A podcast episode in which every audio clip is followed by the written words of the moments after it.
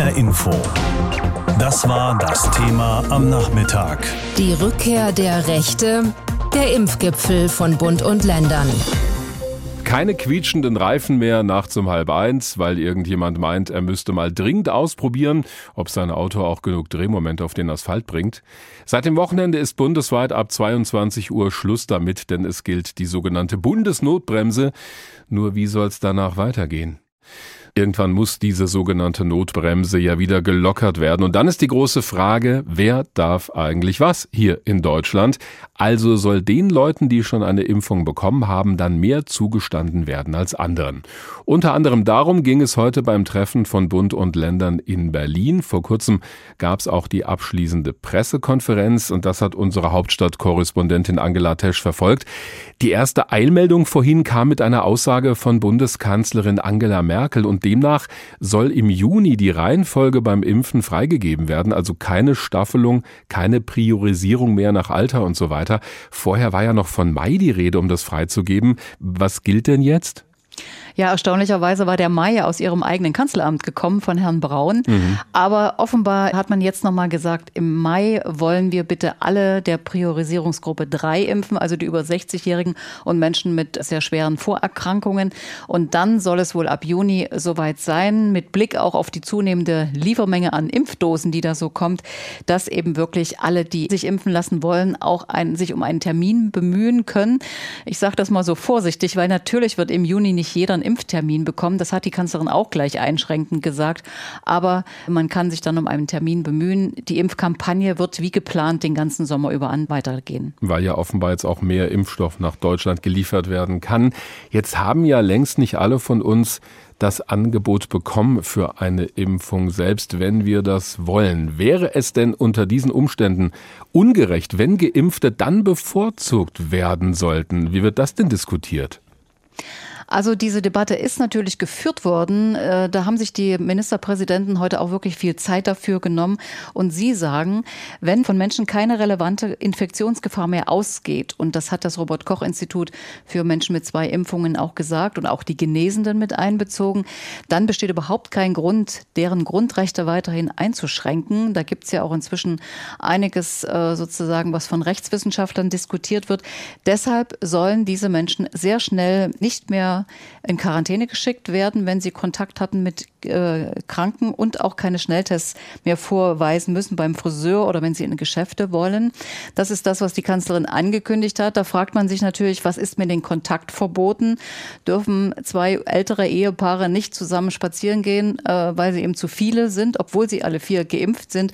Also da ist noch einiges zu klären und das muss ja dann die Verordnung äh, durch den Bundestag und durch den Bundesrat und der Gesundheitsminister hat schon gesagt, na ja, das könnte so zwei, drei, vier Wochen dauern. Also werden wir wohl bis Mai noch warten, bis diese Verordnung gilt. Und wenn ich Sie richtig verstehe, gibt es da durchaus auch unterschiedliche Meinungen. Also so ganz klar, was dann beschlossen werden soll, scheint das noch nicht zu sein.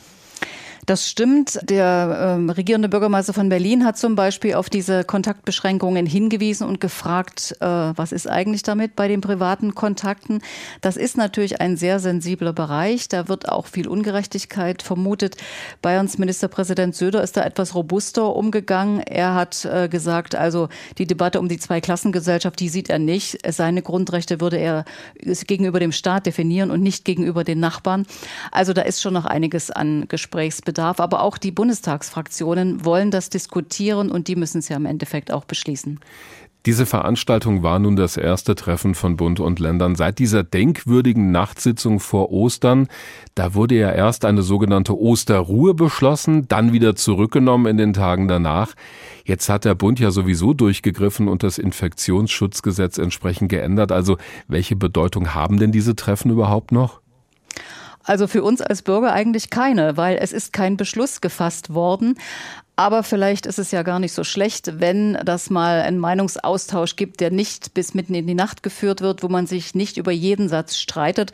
Das hat zumindest der regierende Bürgermeister Müller zu bedenken gegeben, dass es gut wäre, dass man sich in dieser Form auch über wichtige Fragen austauscht. Aber es ist zum Beispiel auch kein Termin für die nächste Sitzung bekannt gegeben worden. Jetzt geht es erstmal über die Bundesnotbremse. Das war heute eine Verständigung. Das war ganz nett. Und im Endeffekt haben wir vielleicht im Mai dann eine Verordnung. HR Info. Das war das Thema am Nachmittag. Die Rückkehr der Rechte, der Impfgipfel von Bund und Ländern. Genau, heute geht es bei dieser Konferenz um das Thema Impfen. Konkret geht es um eine mögliche Aufhebung der Priorisierungsgruppen und um die Frage, ob bereits geimpfte und Genesene möglicherweise gewisse Freiheiten zurückbekommen können, also zum Beispiel weniger Kontaktbeschränkungen. Darüber habe ich vorhin gesprochen mit Professor Oliver Lepsius. Er ist Professor für öffentliches Recht und Verfassungstheorie an der Universität Münster und ich habe habe ihn gefragt, es gibt ja innerhalb der Bundesregierung ein abgestimmtes Eckpunktepapier für diesen Impfgipfel. Darin heißt es, für Personen mit einem geringen Risiko, das Virus weiter zu verbreiten, seien Erleichterungen und Ausnahmen einzuräumen. Wie sehen Sie das? Das ist überfällig. Es muss denjenigen die Freiheit äh, gegeben werden, die keinerlei Grund geben, äh, dass man ihnen Rechte vorenthalten kann. Und das ist in dem Moment der Fall, in dem von ihnen keinerlei Infektionsgefahr mehr ausgeht. Äh, das ist der Fall wiederum, wenn man jedenfalls zweimal geimpft ist oder äh, genesen ist. Insofern ist äh, eine solche Vorgehensweise dringend angezeigt und überfällig. Aber es ist doch wissenschaftlich noch gar nicht klar, ob Geimpfte nicht doch noch andere anstecken können, gerade was die Mutationen angeht. Ja, das ist eine interessante Frage, nicht? Also wir haben einen Impfstoff, der 94 Prozent oder 96 Prozent Effektivität äh, garantiert. Das ist sensationell, hören wir. Solche guten Werte haben wir sonst nicht. Und äh, da muss das aber auch ausreichen. Ähm, wenn wir keine medizinischen Möglichkeiten haben, über 94 Prozent hinauszukommen, was wollten wir denn da noch tun? Nehmen wir mal an, wir würden sagen, uns reichen jetzt nicht 94 Prozent, wir müssen 100 Prozent erzielen, die sind aber nicht medizinisch erzielbar. Heißt das dann, äh, dass Maßnahmen ja äh, bis äh, zum jüngsten Tag fortgeführt werden können. Das kann nicht richtig sein. Die Frage ist nur, was ist sozusagen das Restrisiko, äh, das es uns erlaubt, Menschen ihre Rechte noch vorzuenthalten. Und das Restrisiko ist, nach dem, was wir wissen, auch vom RKI mitgeteilt bekommen, sehr, sehr gering. Aber im Augenblick ist es ja immer noch so, dass nicht genügend Impfstoff zur Verfügung steht. Ähm, Leute, die sich impfen lassen möchten, müssen zum Teil schon noch länger auf einen Termin warten. Ist das dann nicht ungerecht, wenn die dann unverschuldet weniger Rechte haben als die bereits geimpften und Genesenen? Ja, das glauben viele. Es ist ja in der Tat so, dass die einen werden anders behandelt als die anderen und das hängt am Impfstatus. Aber ähm, der Gleichheitssatz sagt eben, ich kann Menschen ungleich behandeln, ich kann äh, den einen mehr einräumen als den anderen, wenn es dafür einen Grund gibt. Und den Grund gibt es nun eben äh, in äh, dem Impfstatus äh, von Teilen der Bevölkerung. Insofern ist das eine Ungleichheit, aber äh, sie ist gerechtfertigt. Das muss hingenommen werden. In der Bundesnotbremse ähm, ist von einer Unterscheidung zwischen geimpften und nicht geimpften noch nicht die Rede.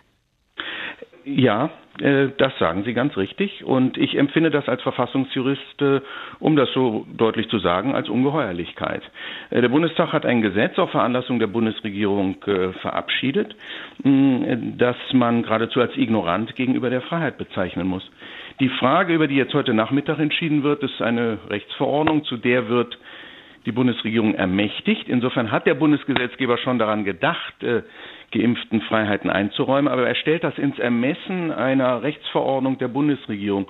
Und das geht natürlich überhaupt nicht. Also Freiheitsrechte stehen nicht im Ermessen der Regierung. Nicht? Das ist völlig unmöglich. Insofern ist das ein ziemlich verunglücktes Gesetz, das heute äh, durch diese Verordnung äh, sozusagen äh, im letzten Drücker noch gerettet werden soll vor einem Fall bei der Verfassungswidrigkeit, das einfach am Horizont droht. Sie sagen also, die Bundesnotbremse ist eklatant verfassungswidrig. Es sind ja auch schon etliche Klagen eingereicht worden. Aber wenn das so ist, was folgt denn daraus für die derzeitigen Corona-Regeln? Nun, die Regeln gelten, bis das Gesetz in seiner Verfassungswidrigkeit festgestellt wurde. Das ist eine Aufgabe des Bundesverfassungsgerichts und nur das Gericht äh, hat äh, die Kompetenz, die Verfassungswidrigkeit von Gesetzen festzustellen. Das ist bei Verordnungen, ist das anders. Da können das auch andere Organe machen. Das ist sozusagen jetzt der Vorteil des Gesetzes aus Sicht der Bundesregierung. Nur das Bundesverfassungsgericht kann äh, das Gesetz aufheben. Und damit bringt die Bundesregierung natürlich das Bundesverfassungsgericht jetzt auch in eine missliche Lage, weil das Gericht sehr schnell auch wieder unter einer gewissen Eile über sehr grundlegende Dinge entscheiden muss, die man auch sehr viel sorgfältiger hätte vorbereiten und äh, besser ausdiskutieren können sagt Professor Oliver Lepsius. Er ist Professor für öffentliches Recht und Verfassungstheorie an der Universität Münster. Mit ihm habe ich darüber gesprochen, ob es rechtlich geboten ist, Geimpften und Genesenen so schnell wie möglich Erleichterungen zu gewähren, zum Beispiel bei Kontakt- oder Ausgangsbeschränkungen. Er sagt ganz klar ja. Das ist ja heute auch Thema beim Impfgipfel von Bund und Ländern und deswegen beschäftigen wir uns heute Nachmittag ein bisschen intensiver damit.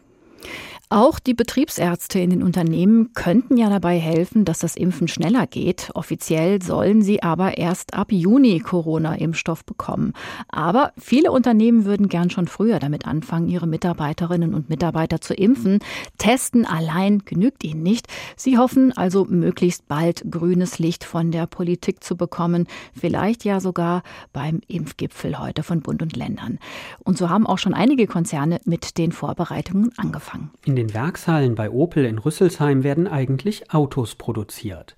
In der Corona-Pandemie aber nicht nur, sagt Annemarie Albuschis, die leitende Werksärztin bei Opel. Also wir haben eine Impfstraße in einer großen Halle, sind wir dabei aufzubauen. Die Messebauer sind bestellt und äh, wir werden wahrscheinlich zwei Impfstraßen haben und haben auch schon die Dienstpläne und die ganzen Helfer rekrutiert. Also wir sind bereit, wenn denn der Impfstoff da wäre. Auch andere Unternehmen haben schon alles vorbereitet. Die Lufthansa will in Hamburg, München und Frankfurt täglich bis zu 400 Beschäftigte impfen.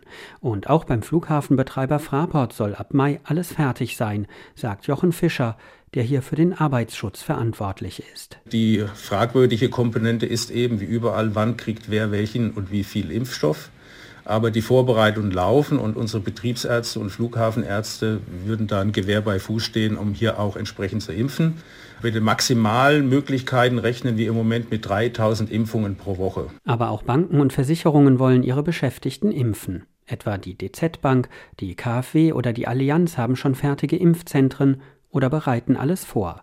Und mit dabei vor allem Firmen aus der Chemie- und Pharmabranche, weil sie in der Pandemie besonders wichtig sind, ein Produktionsausfall in diesem Bereich besonders problematisch wäre. Der Darmstädter Pharmakonzern Merck beispielsweise könnte sofort mit dem Impfen beginnen, heißt es dort. Dirk Meyer vom Arbeitgeberverband Hessen Chemie verweist darauf, dass es noch mehr Firmen gibt, die in den Startlöchern stehen. Yvonne, Karnau und Darmstadt B. Braun-Melsungen beispielsweise in Nordhessen steht bereit. Alle sind auch bereit, sozusagen im Umfeld mitzudenken und die verfügen über eine höhere Anzahl an Ärzten, die man da hinzuziehen muss, auch Apotheker. Also das ist wirklich alles zu Ende gedacht. Heißt, es könnten auch Verwandte oder Anwohner geimpft werden, wenn Bedarf besteht. Markus Kunert aus dem Vorstand von Merck kann es kaum abwarten, bis es losgeht. Juni ist offiziell. Wir hoffen, dass es im Mai losgehen kann. Im Moment sind es vor allem größere Konzerne, die eigene Impfstraßen aufbauen, einfach weil sie genügend Betriebsärzte haben. Das sieht bei kleinen Unternehmen wie etwa Eckelmann in Wiesbaden anders aus. Hier werden von rund 300 Beschäftigten unter anderem technische Teile für die Automatisierung von Maschinen entwickelt und gebaut, sagt Vorstandssprecher Peter Frankenbach mehrere eigene Betriebsärzte wie etwa Großkonzerne? Das haben wir auch nicht, nein. Also ich meine, wenn ein Pharmaunternehmen die Mitarbeiter impfen lässt, okay, dann nehmen die die Ärzte, die sie, die, die sie ohnehin angestellt haben. Das haben wir nicht, nein. Aber es gibt auch andere Möglichkeiten. Kleine und mittelständische Unternehmen können sich zusammentun, wie beispielsweise in den Industrieparks in Frankfurt Höchst und in Marburg. Hier gibt es einsatzbereite Impfzentren für die Beschäftigten aller ansässigen Unternehmen. Und andere Unternehmen überlegen, ihre bestehenden Teststraßen in Impfstraßen umzubauen. Aber noch bekommen die Unternehmen und ihre Betriebsärzte eben keinen Impfstoff, sagt auch Opel-Werksärztin Annemarie Albuschis. Wir alle warten auf den Impfstoff. Äh, wir wollen jedem Opel-Mitarbeiter und Mitarbeiterinnen ein Impfangebot machen und darüber hinaus sogar den Angehörigen, weil eben dort die meisten Infektionen stattfinden. Viele Unternehmen haben bereits eigene Impfzentren aufgebaut und die Betriebsärzte könnten sofort loslegen mit dem Impfen, wenn sie denn von der Politik grünes Licht bekommen würden und genug Impfstoff vorhanden wäre. Da könnte heute Nachmittag beim Impfgipfel ja noch einiges dazu beschlossen werden. Ja, heute beraten Sie wieder die Kanzlerin und die Ministerpräsidentinnen und Präsidenten der Länder und zwar beim Impfgipfel. Da wird drüber gesprochen, wie es weitergeht mit dem Impfen in Deutschland. Da haben Sie schon vor Beginn des Treffens die Rufe gemehrt nach einem schnellen Ende der Impfpriorisierung und nach mehr Freiheiten für Geimpfte und Genesene. Wir schauen jetzt mal drauf, wo Hessen im Vergleich steht zu anderen Bundesländern beim Impfen. Das sieht nämlich nicht gut aus. Während im Bundesschnitt 23,5 Prozent Prozent der Menschen, also annähernd jeder Vierte, schon die Erstimpfung bekommen haben, liegt Hessen mit seiner Quote zwei Prozentpunkte schlechter und damit auf dem letzten Platz. Die quälende Frage nach dem letzten Platz. Auch Hessens Ministerpräsident Volker Bouffier kennt sie inzwischen zur Genüge. Und er weicht ihr gerne mal aus wie kürzlich bei einer Pressekonferenz in Wiesbaden. Ich hätte eine Frage an Herrn Bouffier, und zwar ist Hessen bei der Impfquote ja Schlusslicht. Wie erklären Sie sich das und was können wir dagegen machen? Das kann Ihnen der Innenminister noch besser erklären. Deshalb gebe ich direkt mal weiter. Aber auch Innenminister Peter Beuth tut sich hörbar schwer mit einer Antwort. Wir sind im Moment ähm, dabei, ähm, dass wir die ähm, äh, Situation in den Impfzentren, ähm, dass wir dort mehr Termine vergeben. Ähm. Tatsächlich hat Hessen in den vergangenen drei Wochen deutlich mehr geimpft als zuvor. Zuletzt waren es täglich mehr als 40.000 Impfungen, doppelt so viele wie noch vor Ostern. Allerdings ist Hessen lange unter seinen Möglichkeiten geblieben. Während andere Bundesländer wie Bremen das gelieferte Serum sofort verimpfen, hat Hessen immer eine Sicherheitsreserve zurückgehalten, um die Zweitimpfung zu garantieren. Dazu kommt, sagt CDU-Politiker Beuth, dass die 28 Impfzentren noch eigene Vorräte halten. Da ist natürlich auch eine gewisse Vorsicht. In den letzten Monaten, was die Impfstoffzulieferung angeht, haben sie sozusagen sich selbst ein Sicherheitspolster geschaffen. Aber das können wir natürlich aufgrund des äh, zügigen Impffortschritts eigentlich nicht zulassen. Deswegen haben wir die Landkreise und kreisfreien Städte gebeten, dort, wo es entsprechende Polster noch gibt, die auch entsprechend sofort aufzulösen. Das machen auch viele Landkreise. Gleichzeitig kritisieren einige von ihnen aber auch die Landesregierung. Der Main-Kinzig-Kreis etwa bemängelte kürzlich eine insgesamt unpräzise Lieferkette. Man wisse oft nicht genau, wann wie viel Impfstoff geliefert werde und könne deshalb die Termine nicht immer passgenau vergeben. Auch der Landkreis Kassel berichtet von Pannen beim Land. Das habe schon mal vergessen, Termine im Impfzentrum des Kreises freizuschalten. Niemand habe die Termine dann buchen können. Der Landkreis hat deswegen, parallel zur Terminvergabe des Landes Hessen, eine eigene Vergabeplattform ins Netz gestellt. Andere Städte und Kreise veranstalten Sonderimpftage und vergeben die Termine dafür ebenfalls in Eigenregie. Die Impfzentren mit ihrem großen Organisationsaufwand könnten aber ohnehin bald der Vergangenheit angehören, sagt Frank Dastig, Vorstandsvorsitzender der Kassenärztlichen Vereinigung in Hessen. Warum wir jetzt noch Impfzentren brauchen, wenn nachher genug Impfstoff da ist, das verstehe ich auch nicht. Wir müssen da impfen, wo wir die Menschen unmittelbar erreichen, wo wir große Mengen verimpfen können, wo wir schnell verimpfen können und wo die Patienten bekannt sind. Und dabei denkt Dastig natürlich an die Arztpraxen. In den vergangenen drei Wochen haben die Hausärzte circa ein Drittel des verfügbaren Impfstoffes bekommen. Künftig sollen die Praxen noch einen deutlich höheren Anteil erhalten. Möglich, dass Hessen dann im Impfranking aufholt. Im Impfranking liegt Hessen an letzter Stelle im Vergleich zu anderen Bundesländern, wie Milena Pieper berichtet hat. Unser Thema heute Nachmittag die Rückkehr der rechte Fragezeichen der Impfgipfel von Bund und Ländern. Heute geht es bei der Konferenz um das Thema Impfen. Konkret geht es um eine mögliche Aufhebung der Priorisierungsgruppen und um die Frage, ob bereits Geimpfte möglicherweise gewisse Privilegien bekommen können, also weniger Kontaktbeschränkungen zum Beispiel. Bei den Gesprächen dabei sein wird natürlich auch der hessische Ministerpräsident Volker Bouffier. Und darüber spreche ich jetzt mit unserer landespolitischen Korrespondentin Sandra Müller. Was ist denn aus hessischer Sicht von diesem Impfgipfel zu erwarten? Naja, Hessen steht ja nicht unbedingt als Musterschüler da in Sachen Impftempo. Wir sind bei den Erstimpfungen nach wie vor auf dem letzten Platz im Bundesländervergleich. Bei den Zweitimpfungen, da stehen wir ein bisschen besser da, da liegen wir über dem Bundesschnitt. Nichtsdestotrotz will natürlich auch die hessische Landesregierung, dass möglichst schnell möglichst viele Menschen geimpft werden. Und heute auf dem Impfgipfel, du hast es gesagt, da soll ja unter anderem diskutiert werden, ab wann die Priorisierung komplett aufgehoben werden könnte. Und dazu hieß es aus Hessen bisher immer, sowas ist natürlich nur dann sinnvoll, wenn es auch genug Impfstoff für alle gibt. Sonst hat man am Ende jede Menge Impfberechtigte, aber nicht genug Impfstoff. Und das ist ja aktuell schon so, dass die Menschen, die impfberechtigt sind, teilweise sehr lange auf Termine warten. Mhm. Woran liegt das denn, dass Hessen so weit hinten liegt in diesem Länderranking und was tut die Landesregierung dagegen?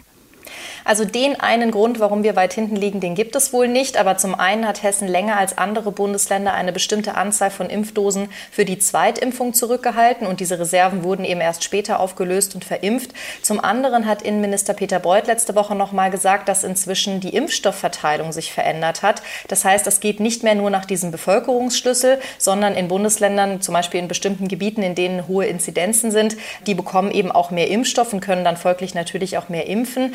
Wenn es jetzt darum geht, das Impftempo in Hessen anzuziehen, da gibt es inzwischen eine sogenannte Fast Lane, also eine schnelle Impfstraße, bei der sich Leute, die älter als 60 sind, für die Impfung mit AstraZeneca anmelden können. Außerdem darf ja seit letztem Freitag sich auch die Prio-Gruppe 3 anmelden für die Impfungen und auch die Hausärzte dürften äh, mittlerweile impfen. Die dürfen sogar unter bestimmten Umständen von dieser Priorisierung Ausnahmen machen. Allerdings, wenn jetzt alle Bundesländer da ähnlich handeln, dann sehe ich jetzt nicht, wie Hessen da super schnell aufholen könnte. Neben der Frage der Priorisierungsgruppen geht es ja heute auch darum, ob es Ausnahmen, Privilegien vielleicht auch für Geimpfte geben darf. Kann man sagen, welche Position da die hessische Landesregierung vertritt? Also grundsätzlich ist diese Diskussion ja nicht neu. Die hatten wir ja auch schon mal zu mhm. Beginn der Pandemie. Und damals hieß es immer, solange man nicht weiß, wie genau eine Impfung wirkt und schützt und so, dann kann man das auch nicht versprechen. Dann gibt es ja auch noch dieses andere Argument, dass man eben sagt, die Menschen kann man ja nicht unterschiedlich behandeln, solange man nicht jedem Bürger oder jeder Bürgerin überhaupt ein Impfangebot gemacht hat. Und wenn man jetzt nach Hessen guckt, ein Blick in die Vergangenheit zeigt, die hessische Landesregierung war nie besonders waghalsig, was Entscheidungen angeht. Da wurde meistens abgewartet auf Vorgaben vom Bund und dann hat man sich da auch größtenteils dran gehalten. Bei Volker Bouffier ist es ja so, der hat zuletzt sogar Entscheidungen mitgetragen, die er explizit nicht für ideal gehalten hat, wie zum Beispiel jetzt die Ausgangssperren bei der Bundesnotbremse. Also wenn man jetzt Bedenken hätte in Hessen, was Privilegien für Geimpfte angeht, da halte ich es trotzdem durchaus für möglich, dass Hessen dann das trotzdem mittragen wird. Aber wir müssen abwarten und morgen ist ja auch Regierungserklärung im Landtag. Da wird Bouffier sicherlich die hessische Position erklären, was auch immer da heute im Laufe des Impfgipfels beschlossen wird. Sandra Müller, unsere Landtagskorrespondentin in Wiesbaden zur Frage, was aus hessischer Sicht vom Impfgipfel zu erwarten ist heute. Dort soll das weitere Vorgehen beim Impfen abgestimmt werden. Die Rückkehr der Rechte der Impfgipfel von Bund und Ländern. So haben wir das Thema heute Nachmittag hier in HR Info genannt. HR Info. Das Thema. Wer es hört, hat mehr zu sagen.